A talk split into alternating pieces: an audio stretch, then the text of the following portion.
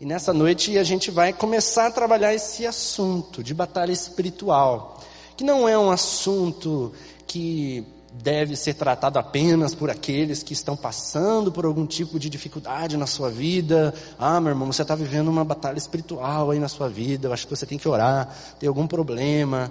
Batalha espiritual é um assunto é muito importante na vida de todo cristão, não apenas daquele que está lá em pecado, né, que às vezes a gente julga, é uma batalha espiritual porque você está em pecado, mas também daquele que não está em pecado, né, como a gente diz, mas que está realizando a vontade de Deus, porque nós vivemos num mundo que jaz do maligno.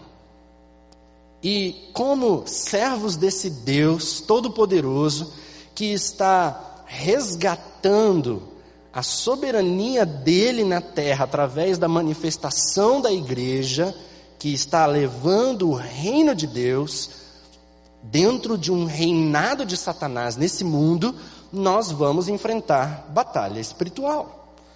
A batalha espiritual é um tema importantíssimo na vida de todo cristão, principalmente se você se importa com o avanço do reino de Deus. Se você vai ministrar na vida de uma pessoa não crente, você vai entrar em batalha espiritual. Se você for fazer evangelismo, você vai entrar em batalha espiritual. Se você for entrar em missões, você vai entrar em batalha espiritual. Batalha espiritual, ela é muitas vezes a melhor coisa. Nós devemos muitas vezes entrar em batalha espiritual como algo que nós decidimos e nós não podemos, não devemos fugir disso. Nós devemos abraçar muitas vezes como algo que de verdade Deus nos chama para fazermos. Porque, não sei se você sabe, mas aqui ainda não é o céu. Ele vai chegar, mas não é aqui ainda. Então, nós precisamos entender um pouquinho sobre o que é essa dinâmica toda de batalha espiritual que envolve a vida do crente, a vida do cristão. E para isso, a gente vai é, abrir a Bíblia agora, eu quero que você abra a sua Bíblia em Efésios capítulo 6, um dos textos mais conhecidos, né, mais citados no que se refere à batalha espiritual. Capítulo 6, versículo 12. E enquanto você vai abrindo aí, eu quero indicar para você alguns livros. Primeiro, eu quero indicar o meu livro. Esse livro eu escrevi uh, especificamente sobre esse assunto, a introdução à demonologia, e ele é um estudo dentro dessa área de batalha espiritual, a área de demonologia, né? Como é a ação de Satanás e seus demônios na Bíblia, o que, que a Bíblia trata sobre isso, e também na história da igreja, e como é que nós podemos lidar de forma prática nesse assunto. Eu trabalho no livro vários assuntos, é, ele, esse livro nasceu da minha tese de mestrado e, e, é uma pesquisa ampla realmente nesse assunto em, vários, em várias, que, várias questões que eu abordo ali. A gente vai falar muito sobre o conteúdo do, daquilo que está aqui uh, durante esses três dias. Só que ainda assim três dias são poucos, então algumas coisas a gente vai ter que passar um pouquinho por cima, né? Porque a gente não vai poder entrar muito em algumas coisas mais polêmicas. A gente vai ter no último dia, né, hoje e amanhã, a gente vai trabalhar muito forte essa, o que a Bíblia fala, o que, que, como é isso trabalhar. No último dia, nós vamos trabalhar os assuntos mais polêmicos, atuais dessa dinâmica de batalha espiritual. Então a gente vai falar sobre endemoniamento do cristão. A gente vai falar sobre uh, a, a, a, maldição hereditária, que é um assunto também polêmico e importante de tratar. Existe esse negócio, pastor, de maldição hereditária? Então eu não vou falar o que eu acho ou o que você acha, a gente vai falar o que, que a Bíblia diz, a gente vai trabalhar isso dentro da Bíblia. É, a gente vai trabalhar questões sobre espíritos territoriais e outras coisas. A gente vai entrar no contexto bíblico, mas eu não quero entrar já, talvez você já queira fazer alguma pergunta assim. A gente não vai entrar já de imediato, isso vai ser no último dia que a gente vai entrar nesses assuntos. E a gente vai também entrar numa parte prática. Como é que eu ministro libertação na vida de uma pessoa? O que, que eu preciso fazer para que de verdade eu leve uma pessoa a ser liberta de Satanás? Precisa ser pastor? Precisa ser missionário? Né? Não, basta você ter o Espírito Santo, você ter sido lavado com o sangue do Cordeiro, ele te dá autoridade Ele te dá poder. A gente vai falar sobre isso também durante esses dias. Amém? Então hoje, a gente, como é o primeiro momento, a gente não vai abrir para perguntas hoje, mas amanhã, logo no início da palestra, eu vou abrir com perguntas. Você já vai poder fazer as perguntas que vocês tiverem de dúvidas hoje. Então você pode escrever as suas dúvidas e entregar ou para Isabel ou então para o pastor Carlos, que daí amanhã eles vão estar, tá, eles vão me passar isso hoje, amanhã eu vou estar tá respondendo aí algumas dessas perguntas uh, ah, para vocês. Tudo bem? Tudo jóia? Então tá bom. Então Efésios 6, versículo 12 diz assim: Pois não temos de lutar contra a carne e o sangue, e sim contra os principados, contra as potestades, contra os poderes deste mundo tenebroso, contra as forças espirituais da maldade nas regiões celestes. Esse texto é muito importante porque Paulo aqui ele está tá falando dessa batalha, desse combate, dessa guerra espiritual a qual nós fazemos parte. E ele começa deixando claro de que a nossa luta, essa guerra que a gente tem, não é contra carne e sangue, não é contra seres humanos, não é contra pessoas. É muito importante para nós falarmos de batalha espiritual, entendermos que isso daqui perfaz tudo na nossa vida, tudo na nossa vida cristã. Quando nós ligamos a televisão, quando nós andamos pela rua, quando nós conversamos com o nosso chefe, quando nós estamos é, brigando muitas vezes com o nosso cônjuge, quando nós estamos educando os nossos filhos, nós estamos numa dinâmica de batalha espiritual. Uma dinâmica que envolve tudo e todos ao nosso redor. E para isso nós precisamos entender que nessa guerra, qual nós estamos, e quer você queira ou não queira, você está nessa guerra espiritual, você não está lutando contra seres humanos. O teu inimigo não é o teu marido ou a tua esposa. Teu inimigo não é o teu chefe incrédulo. Teu inimigo não é o teu vizinho que liga a música até meia-noite e não deixa você dormir. O teu inimigo não é o partido político X ou Y. O teu inimigo não é um fulano. Teu inimigo é Satanás.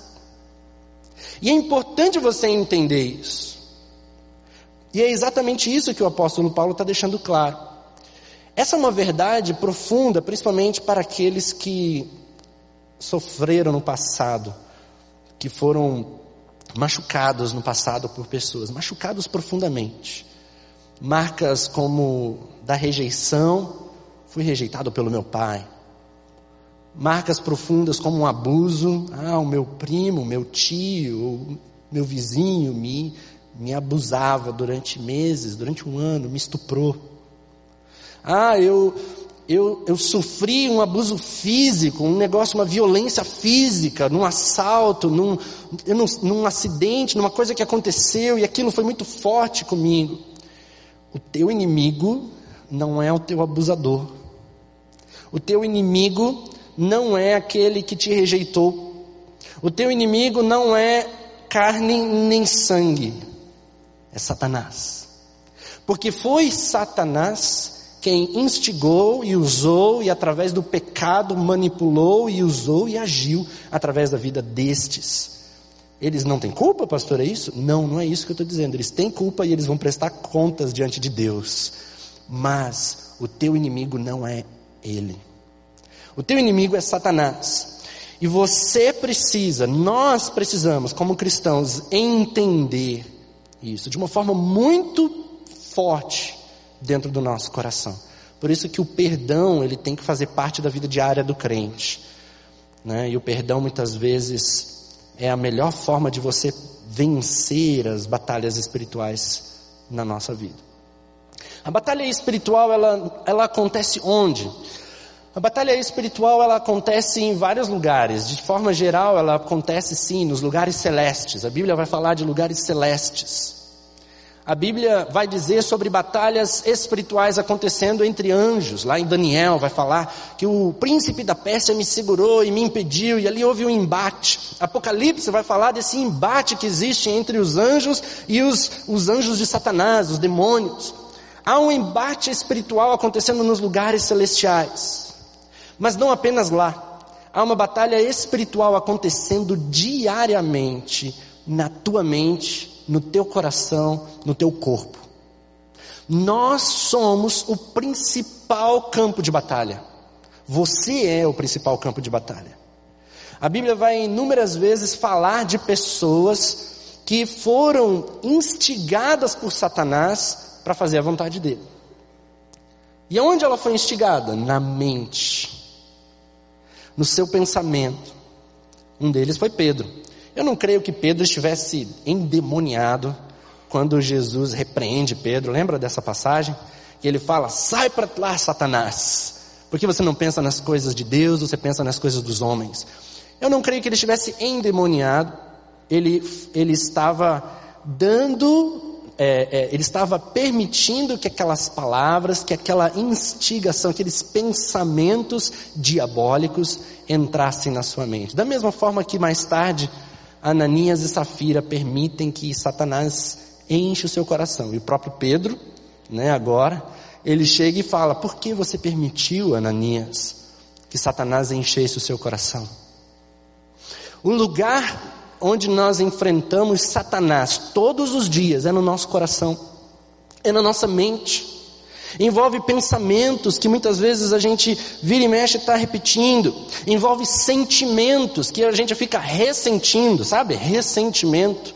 Envolve prisões a qual nós nos colocamos e nós permitimos que Satanás nos manipule através dessas inúmeras é, é, maneiras dele nos manipular. E na maioria das vezes nós fazemos isso porque nós deixamos. E aí tem um negócio meio estranho, porque muitas vezes a gente sente prazer em estar preso, prazer em se machucar. E a gente vai ver isso depois, num outro texto, que essa é uma das características de uma pessoa afligida por Satanás. E Satanás age de inúmeras maneiras, instigando pensamentos, instigando sentimentos, tentando manipular a gente e fazer com que de verdade a gente faça a vontade dele. Como é que Satanás age no que se refere a nós cristãos? Bom, Satanás ele pode oprimir o cristão, sim. Satanás pode tentar o cristão, Jesus foi tentado.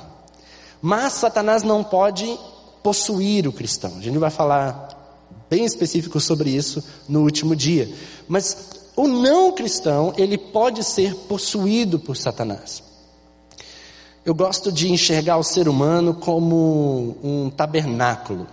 E o tabernáculo no Antigo Testamento é o que representa o templo, né? E depois representa Jesus. Jesus é o tabernáculo vivo. E como tabernáculo, como templo, e nós somos chamados de templo, o cristão é templo do Espírito Santo, nós somos uma casa que permite morar dentro de nós Deus, o Espírito Santo. E quando nós nos entregamos a Cristo, vem o Espírito Santo e vem morar em nós, ele nos cela. Mas quando a pessoa não tem o Espírito Santo, ele é uma casa vazia. É um templo vazio. E que pode sim ser possuído, controlado, dominado por um ou mais seres espirituais estranhos. Mas nunca, nunca você vai ter um templo possuído, né, vamos dizer, pelo Espírito Santo e ao mesmo tempo por um espírito maligno. E isso na palavra de Deus também é muito claro em diversas em diversas passagens. Mas essa batalha espiritual, que sim, embora eu esteja no Espírito Santo, o Espírito Santo está em mim, eu ainda estou num mundo, num mundo que me aflige, num mundo em que há a presença de Satanás, e ele está ao nosso redor, esperando a quem ele possa tragar, eu estou sob a sua influência muitas vezes, através de pensamentos, através da sua opressão que quer me quebrar, né? O Satanás ele bota muito em prática aquela aquele ditado de que água mole, pedra dura, tanto bate até que fura, ele fica lá provocando, provocando, provocando, provocando, provocando até que você cai. De alguma maneira. E ele vai vendo as suas fraquezas e ele vai te tentando.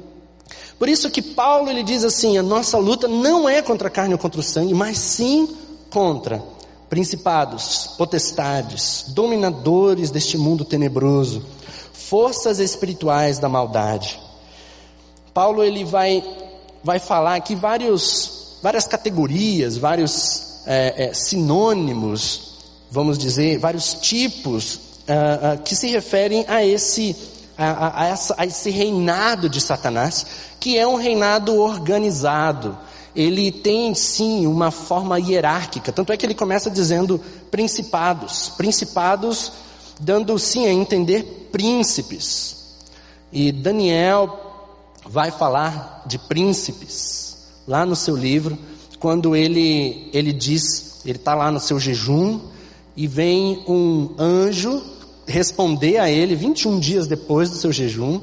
E ele vem responder dizendo assim: Daniel, nós, é, Deus ouviu a tua oração, eu vim trazer a resposta dessa oração, porém o príncipe da Pérsia me impediu.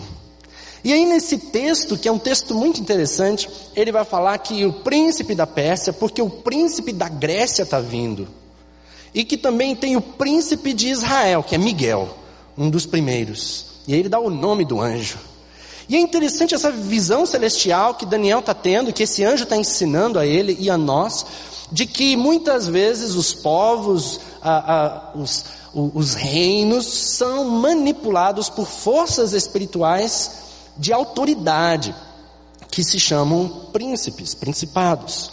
Ele vai falar contra potestades. A palavra potestades ali seriam autoridades, exúcia ele vai dizer esses dominadores, poderes, né? Poderes deste mundo, potestades, poderes. Ele está entrando é, é, em dois pontos importantes na, no que se refere à ação espiritual, da autoridade e do poder.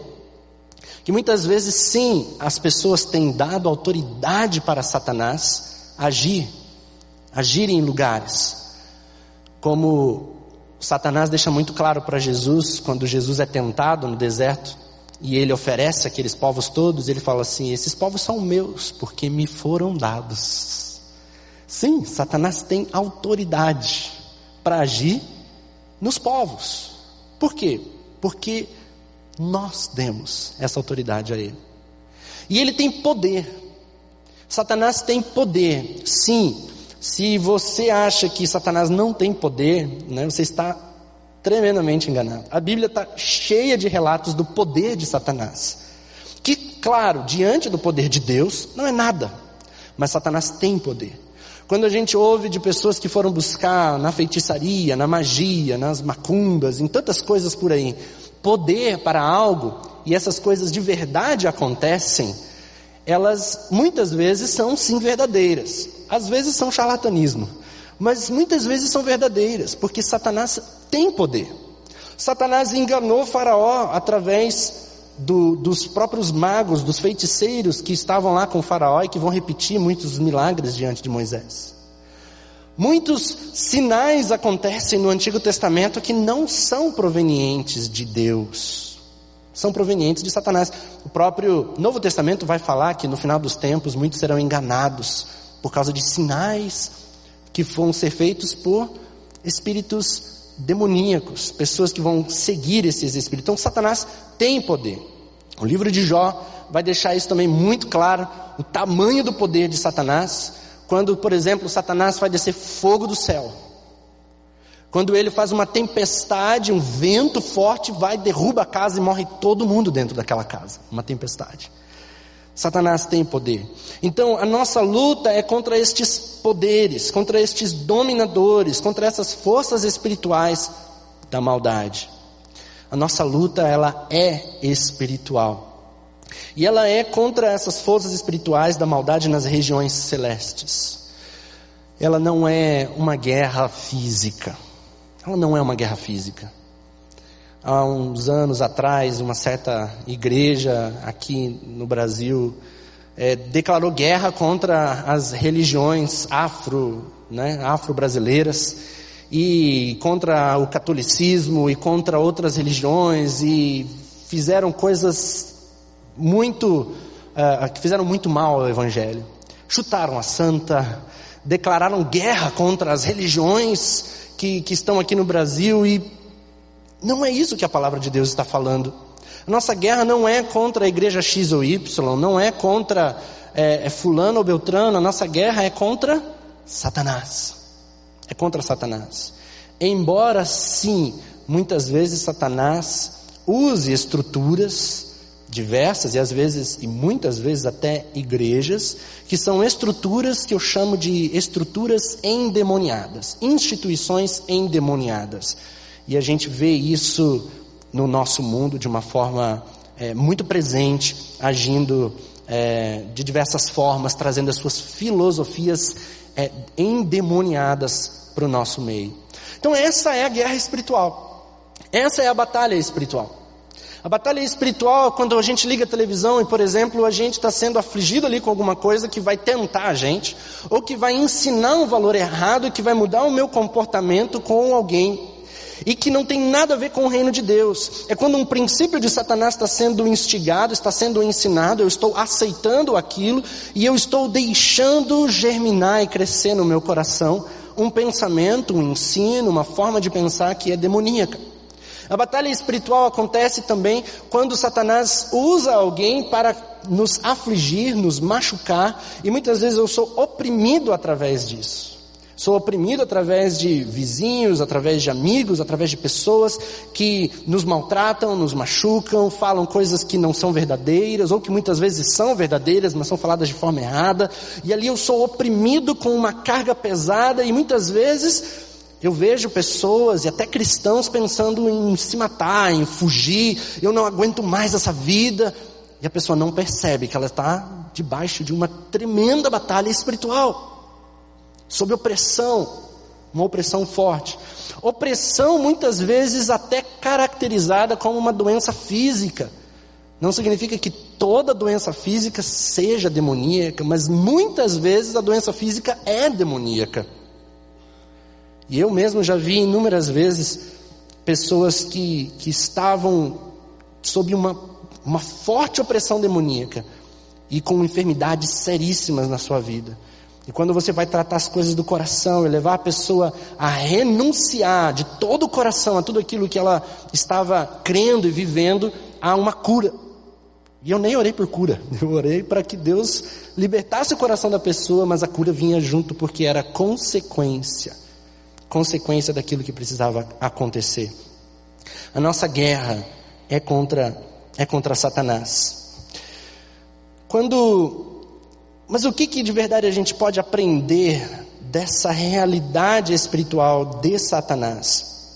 Eu quero passar rapidamente aqui com vocês uh, um ensino básico que Jesus dá em dois versículos, três versículos, está lá em Lucas 24. Lucas 11, 24 a 26. E eu quero passar rapidamente algumas coisas básicas que Jesus ensina acerca dessa realidade espiritual. Lucas 11, 24 a 26 diz assim: Quando o espírito imundo sai do homem, anda por lugares secos, buscando repouso, e não o acha. Então diz: Tornarei para minha casa de onde saí. Chegando, acha-a varrida e adornada. Então vai e leva consigo outros sete espíritos piores do que ele, e entrando habitam ali. E o último estado desse homem é pior do que o primeiro. Se nós lutamos contra Satanás e as diversas manifestações de Satanás nesse mundo, através dele mesmo, dos seus ensinos, nós precisamos entender quem é Satanás, que são os demônios, como eles operam para que de verdade a gente consiga identificar o que eles fazem para lutar contra ele. Um, algumas coisas importantes aqui nesse texto, eu vou passar bem rapidamente, alguns ensinos que Jesus traz para nós aqui. Jesus está falando de um caso de um homem que sofre, né, ou que, que vive um, uma expulsão de demônios. Quando os demônios saem, por isso né, o espírito imundo sai do homem, ele anda por lugares secos. A gente não consegue saber exatamente o que é isso. Mas o que a gente pode é, é, aprender desses lugares secos é que Satanás, ele se sente saciado, os demônios se sentem saciados, eles se sentem bem quando eles estão dentro de um corpo humano. Isso Jesus deixa muito claro. Por isso que ele busca repouso. E ele não acha. Por isso ele precisa voltar para o corpo onde ele estava, ou então buscar morada num outro corpo. Quando Jesus expulsa os demônios do Gadareno, eles querem entrar no, nos porcos. Então Satanás opera e age na vida das pessoas. Ele procura uma morada dentro das pessoas. Às vezes, né, alguns, algumas pessoas têm a ideia de que Satanás mora lá no inferno. Né? Ele está lá no inferno. Ele não está aqui. E na verdade a Bíblia vai dizer que ele está aqui. Ele está nesse mundo. O inferno está preparado para ele. E o inferno é onde ele será lançado no juízo final. Mas onde ele opera? Aqui. Você lembra quando, lá no primeiro capítulo de Jó, quando os filhos de Deus se apresentam diante de Deus, os anjos, né? E aí vem Satanás no meio deles e fala: de onde você tem estado, Satanás? E aí Satanás diz: de vaguear pela terra. Porque é por aí onde ele tem agido. Satanás tem operado nesse, nesse meio, no mundo. Então, os demônios, eles até podem viver fora do ser humano, mas eles preferem viver dentro do ser humano. Eles até podem viver dentro de um corpo de um animal, como foi o caso dos porcos. Mas mais do que isso a gente não pode falar. É, eu conheço algumas teorias e até livros falando de, de animais endemoniados fazendo coisas mirabolantes. Eu não duvido que possam acontecer, mas é muito complicado a gente criar doutrinas disso, porque a Bíblia não vai trabalhar isso como um assunto é, importante. Isso não é um assunto né, para gente a gente tentar explorar. Mais do que o endemoniamento dos porcos, a Bíblia não fala. E é muito, muito importante a gente destacar isso. Nesse assunto de batalha espiritual e de demonologia, há muita coisa escrita que veio da imaginação das pessoas. Sempre que você lê algo, seja desse assunto ou de outro, você precisa sempre buscar na Bíblia. Onde tem na Bíblia? Qual é a base bíblica da, da pessoa nisso? Porque muitas vezes os ensinos nascem de experiências que podem muito bem ser experiências é, erradas e experiências que foram ah, de alguma forma a pessoa não teve algo real. A gente é muito difícil de você julgar a experiência de uma pessoa. A palavra de Deus é a verdade. Pode até ser que seja verdadeiro aquilo, mas eu preciso tomar esse cuidado, tá? Cuidado. A Bíblia fala que as coisas reveladas pertencem aos homens e as ocultas pertencem a Deus. Então a gente precisa ficar feliz com as reveladas e descansar com relação às ocultas, não criar doutrinas sobre aquilo que a Bíblia decidiu não revelar, tá? Outra coisa é uma coisa parece básica demais, principalmente para nós na, da geração Hollywood, mas não existem barreiras físicas para os demônios. Os demônios não são limitados fisicamente. Eles são espíritos. Eles buscam repouso em outros lugares para habitar. E uma verdade que fica muito implícita aqui é que eles se comunicam. Porque quando ele sai, ele vai buscar outros. E ali há uma comunicação. Como eles se comunicam entre si? Eles conversam entre si.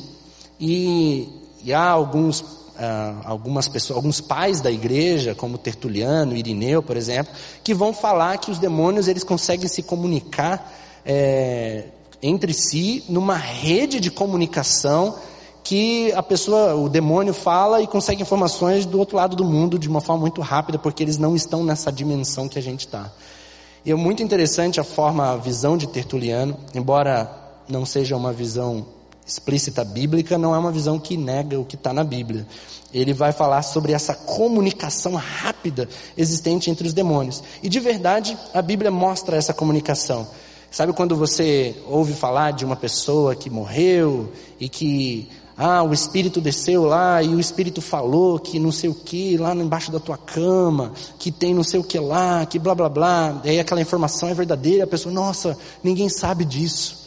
Como é que você sabe disso? Né? Que essa comunicação de demônios, um falando para o outro, e aí manipula a pessoa, a pessoa acha que muitas vezes está falando com a própria avó que morreu, ou com o marido que morreu, e, e, e as, isso é, faz parte dessa comunicação e desse engano, né? Que o diabo ele é, ele é mentiroso. Outra coisa nessa palavra é que Satanás ele é estrategista. Porque ele fala assim: vou juntar com outros e vou voltar. E vou montar uma resistência maior para que não me expulsem de novo de lá. Ele é inteligente. Ele é inteligente. Ele é estrategista. Ele monta a sua forma. Bom, me venceu nessa, nessa, nessa batalha, mas eu vou vencer a guerra. Eu vou entrar de novo e eu vou entrar com sete piores, que daí eles não vão conseguir me expulsar. Satanás, ele é inteligente e a gente não pode menosprezar a sua inteligência. Ele é um ser pessoal, ele não é um ser impessoal, porque ele diz: Eu tornarei a minha casa. Eu vou voltar lá, é a minha casa. Ele é um ser pessoal. Cada demônio tem uma personalidade. Se você já teve essa experiência de expulsar demônios de uma pessoa, e uma vez eu, aqui na, na igreja, teve uma mulher que estava com vários demônios. Vários, vários, vários. Você expulsava um, aí manifestava outro. Expulsava aquele, se manifestava outro. E tinha um que a mulher começou, você achava que era né, o Hulk, queria bater em todo mundo. A gente expulsou aquele demônio, aí de repente se transformou numa menininha, uma criança, começou a chorar, não faz isso com nós, não faz isso com nós. Expulsamos o demônio, de repente se manifestou de outra forma e eram um atrás do outro, um atrás do outro. Aqueles demônios com personalidade própria, com característica própria. Ele tem uma identidade específica. E muitas vezes a sua identidade está ligada à natureza pecaminosa que o permite estar lá. Um espírito de prostituição na vida de alguém significa que a pessoa está vivendo uma vida de prostituição. Um espírito de morte numa pessoa é porque muito provavelmente ela está dando muita brecha para isso. A gente fala de brechas, né? É, que é exatamente a, o pecado, que é muitas vezes uma crença falsa que você assume como verdadeira e que dá permissão para Satanás entrar. E aquele demônio ele está ali porque de verdade você deixou, você permitiu, você tem permitido que ele esteja ali. E quando a gente vai lidar com pessoas endemoniadas, nós precisamos tratar essas duas coisas. Os demônios, obviamente, você tem que expulsar, mas mais importante do que os demônios é você tratar os pecados. Porque os pecados são os buracos pela qual os ratos entraram dentro de casa. Que adianta você expulsar os ratos? Eles voltam tudo de novo, né? Então eu falo assim, que o problema na vida das pessoas não são os demônios. Esse é um problema secundário. É um problema? É, mas não é o principal. O problema principal é a sujeira que atraiu os ratos para dentro da tua casa. E o buraco que você deixou aberto. Então, a sujeira são os pecados, são as falsas crenças, são as amarguras, os várias coisas que você deixou entrar lá, os ressentimentos, o ódio, falta de perdão, tanta coisa que está lá suja e você está juntando debaixo da tua casa. Tenta fazer isso na tua casa, não limpa a tua casa. Junta um monte de coisa lá, sujeira, casca de banana, não joga no. Tenta ver se não vai atrair rato em questão de pouco tempo. Vai. É isso que acontece quando nós não limpamos. Então a gente precisa lidar com os ratos simples, a botar para fora, mas a gente precisa limpar a casa. E limpar a casa é o trabalho maior de libertação. É você fazer a pessoa pedir perdão, é fazer a pessoa admitir que está em pecado, é fazer com que a pessoa entenda que ela precisa renunciar ao pecado é fazer com que ela entenda que de verdade ela está em rebeldia contra Deus, que ela não é uma vítima de Satanás, mas que ela é sim coparticipante com ele da rebeldia contra Deus. E isso envolve um trabalho de é, é, um trabalho bíblico em cima em cima disso, fazer com que ela identifique esses padrões pecaminosos. E muitas vezes Satanás ele é muito sujo, muito sujo.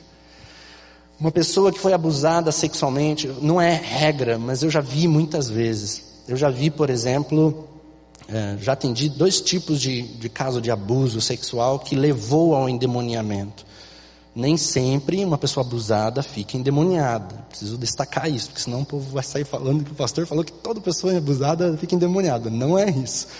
Mas eu já vi muitas vezes a pessoa abusada ela dois tipos de pessoas abusadas. Uma a pessoa que foi abusada quando criança e que sentiu prazer no abuso, que acontece. É um ser humano que foi abusado e sentiu prazer. E aí foi despertado algo na vida dela. Ela sente uma raiva daquele, daquela pessoa, mas ao mesmo tempo ela sente um desejo de repetir. E aí ela vive uma vida promíscua. E ela se desculpa mentalmente pela vida promíscua, porque é isso, fizeram isso comigo, vou fazer isso com todos os homens. Um outro, e aí o que, que acontece? Isso dá uma, uma porta aberta para Satanás, porque Satanás de verdade entra, porque a pessoa está vivendo uma vida né, de prostituição, uma vida de promiscuidade, porque ela decidiu viver isso. Um outro caso é quando a pessoa ela é abusada e ela sente dor e sente algo que para ela foi algo muito ruim de verdade e ela então ela rejeita isso, ela odeia. Então ela a primeira se entrega ao prazer, à promiscuidade. Essa se entrega ao ódio. E ela odeia. No caso se ela foi abusada por um homem, na maioria das vezes é, né? Muito, muito raro uma mulher ser uma abusadora. Existe, mas a grande maioria das vezes é um homem, infelizmente, né? É, ela vai sentir ódio de homens. E esse ódio vai se transformar em diversas coisas. Ela vai ter tanto ódio que ela vai dizer que ela é lésbica porque ela ama mulheres. Ela vai ter tanto ódio que ela vai rejeitar todos os homens perto dela. E esse ódio, sim, dá brecha para Satanás entrar. Na mente dela, ela foi uma vítima. E sim, ela foi uma vítima daquele primeiro pecado lá. Mas esse primeiro pecado lá está sendo repetido 300 vezes de diversas outras formas. E é isso que precisa trabalhar no coração dela. Porque é o que tá, Satanás está fazendo. Satanás está manipulando para fazer com que você se entregue e realize a vontade dele. Esse, esse tema de abuso, de rejeição, são temas muito profundos para a gente falar de forma superficial. Existem muitas outras causas para isso e muitos outros, outros efeitos para isso. Não quero que vocês achem que eu esteja tratando de dizendo que tudo é, é demônio nesse caso porque não é. Isso envolve muitas, muitas outras coisas.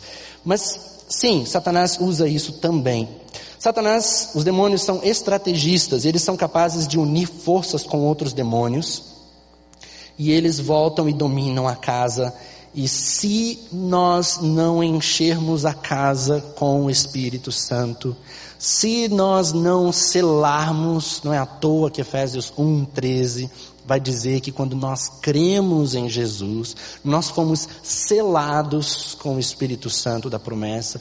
Esse selo é o que nos garante a salvação, é o selo que nos dá a marca da promessa, a marca de que nós somos filhos de Deus. É esse selo que impede, né, macumba de pegar, mal olhado não pega, não pega nada na vida do cristão. Por quê? Porque Satanás não pode entrar. Satanás não pode agir. Então, esse é o ponto principal que nós, nós quando ministrarmos libertação, nós precisamos levar a pessoa de verdade a entregar a vida a Jesus Cristo. Só que, queridos, eu quero que você entenda que isso não é um negócio de passe de mágica. Muitas vezes a gente interpreta isso como um passe de mágica. Muitas pessoas vêm para Jesus, mas não querem abandonar o resto. É como se chegassem para minha esposa, chegasse para mim na época do namoro e dissesse: Eu quero casar com você, mas eu não quero terminar com o namorado Fulano e nem com outro namorado Beltrano, tá bom? Não tem casamento. Você aceitaria? Não tem. E muitas vezes é assim: a gente chega, ah, Jesus, eu entrego a minha vida nas tuas mãos, mas eu não vou abrir mão desse pecadinho aqui, não. Eu não vou abrir mão de aquilo, olha, tem aquele outro ali também e eu preciso de arrependimento. Eu preciso de renúncia. Eu preciso renunciar com os meus ex-namorados, minhas ex-namoradas, para que de verdade eu tenha um relacionamento único. A Bíblia fala que Deus é ciumento. Não dá para você ter relacionamento com Ele e mais com outros. E muitas vezes a batalha espiritual que acontece na nossa vida é justamente porque a gente está tentando servir a dois senhores. Tiago vai dizer que não é, não é daí que surgem as lutas, as pelejas, dos desejos que lutam dentro do coração de vocês. A gente tem um desejo pecaminoso e a gente falha em entender a soberania de Deus. Deus precisa ser soberano sobre a nossa vida em todos os aspectos. E é aí onde Satanás pega. E para que nós possamos ser de verdade ministradores de libertação, nós precisamos primeiro ministrar libertação ao nosso próprio coração. E isso, queridos, precisa ser algo diário. A gente precisa diariamente estar nos submetendo a Deus, ao seu senhorio. E porque não adianta nada a gente ir para uma guerra se a gente não está preparado, né? A gente vai apanhar. A gente vai apanhar.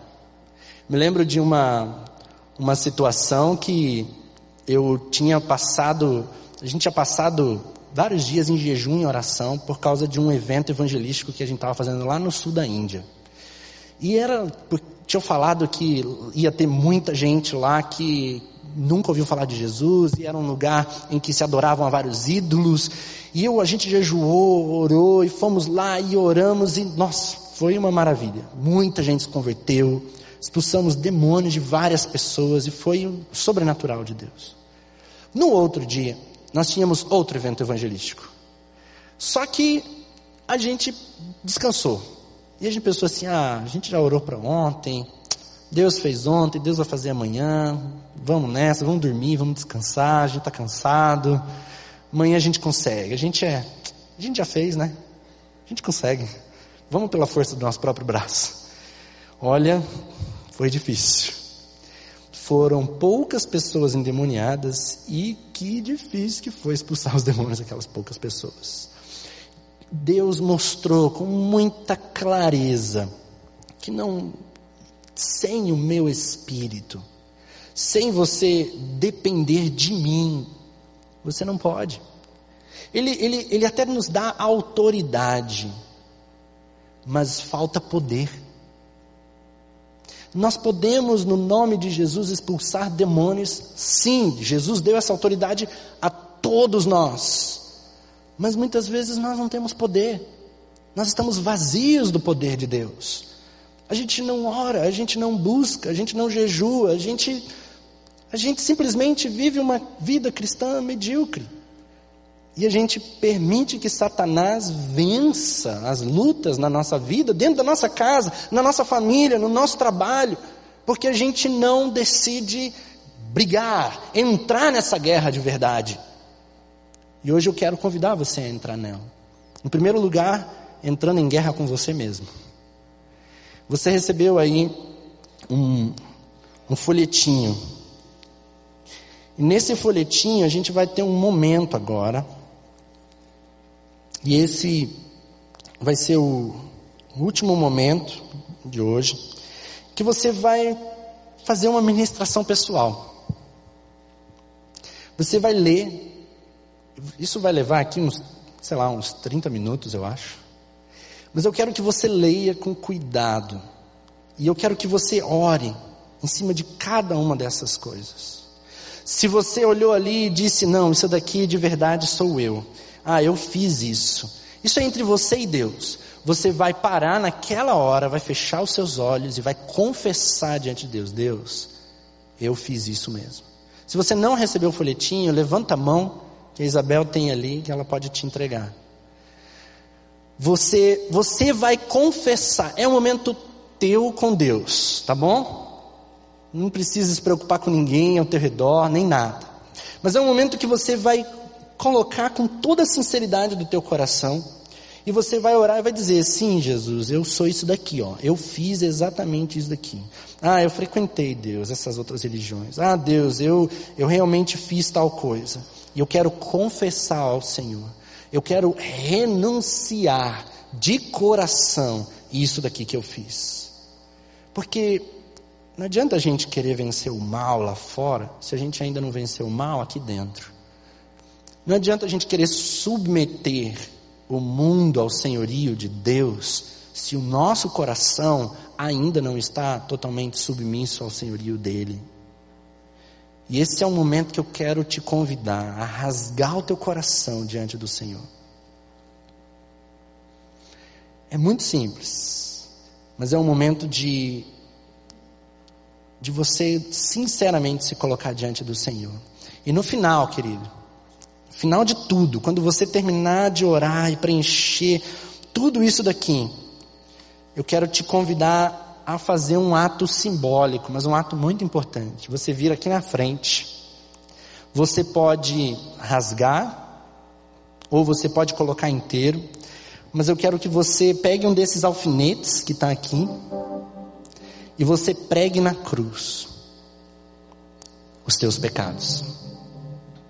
Porque quando Jesus morreu na cruz, ele levou todos os nossos pecados.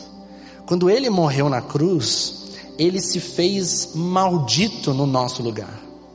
Quando ele morreu na cruz, ele decidiu aceitar sobre si todo o pecado, toda consequência daquilo que eu e você fizemos. E nessa noite eu quero que você entregue de uma vez por todas isso que aconteceu. Talvez você lembre de coisas que não estão aí. Você pode escrever. Você pode falar de abusos. Você pode falar o nome da pessoa. Você não precisa colocar teu nome lá. Ninguém vai ficar lendo o que você escreveu aqui depois. Eu não estou interessado nisso. O que eu estou interessado é que você hoje, hoje, se resolva com Deus. Vamos fazer isso? Ele vai estar tocando o teclado e você vai estar escrevendo aí no seu na sua cadeira.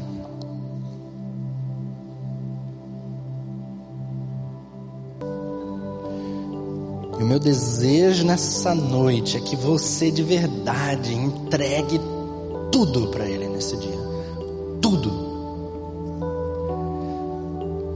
todo pecado, toda iniquidade, todo pecado oculto, toda ira, todo ódio, todo sentimento de amargura, que você entregue para Ele nessa noite, que você de verdade deixe Ele ser Deus da tua vida, ser Rei da sua vida. Eu queria que nessa noite você entendesse o sacrifício de Jesus na cruz como algo pessoal para você ele morreu por mim e ele levou os meus pecados naquela cruz.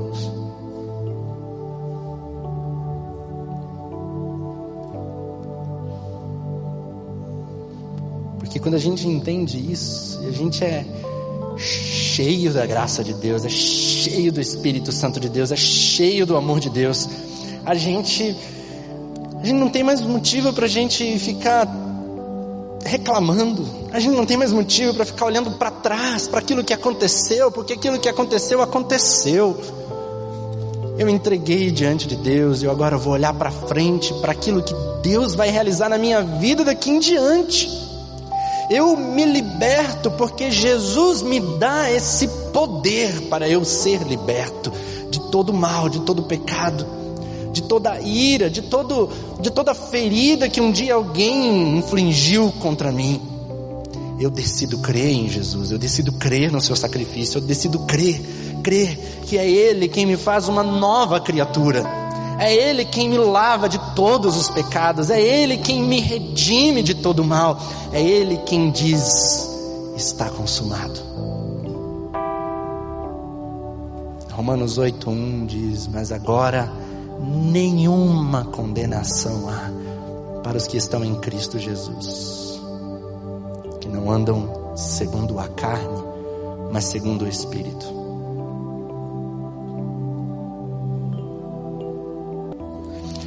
Jesus, a gente sabe que o Senhor está aqui nesse lugar.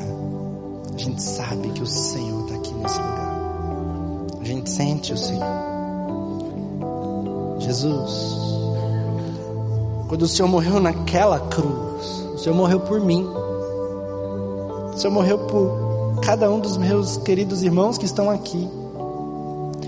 E Deus, em nome de Jesus, Senhor, nós pedimos ao Senhor que o Senhor lance a sua mão agora no coração de cada um deles e arranque o pecado de cada um agora, em nome de Jesus. Limpe, lave, Senhor Deus, de uma vez por todas. E Deus, eu quero declarar na autoridade do nome do Senhor Jesus Cristo, na autoridade do nome do Senhor Jesus Cristo, que todo mal, toda opressão diabólica agindo no coração de qualquer um deles agora caia por terra em nome de Jesus.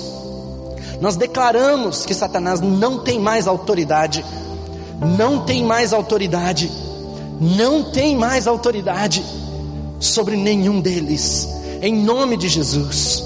Declaramos, Senhor Deus, que todo mal, que toda opressão, que todo engano de Satanás, seja quebrado agora em nome de Jesus. Que as algemas de Satanás sejam desfeitas em nome do Senhor Jesus Cristo. Ah, Senhor Deus, existem vícios, em nome de Jesus ministra cura, cura, libertação agora, Senhor Deus. Em nome de Jesus. Arranca, Deus, do coração de cada um, Deus, o desejo e o anseio pelo pecado, Senhor. Ah, Deus, a gente sabe que a gente precisa fazer isso diariamente, mas Deus, eu peço que o Senhor derrame sobre cada um de poder, para que nós possamos, cada um, realizar a Sua vontade, Senhor.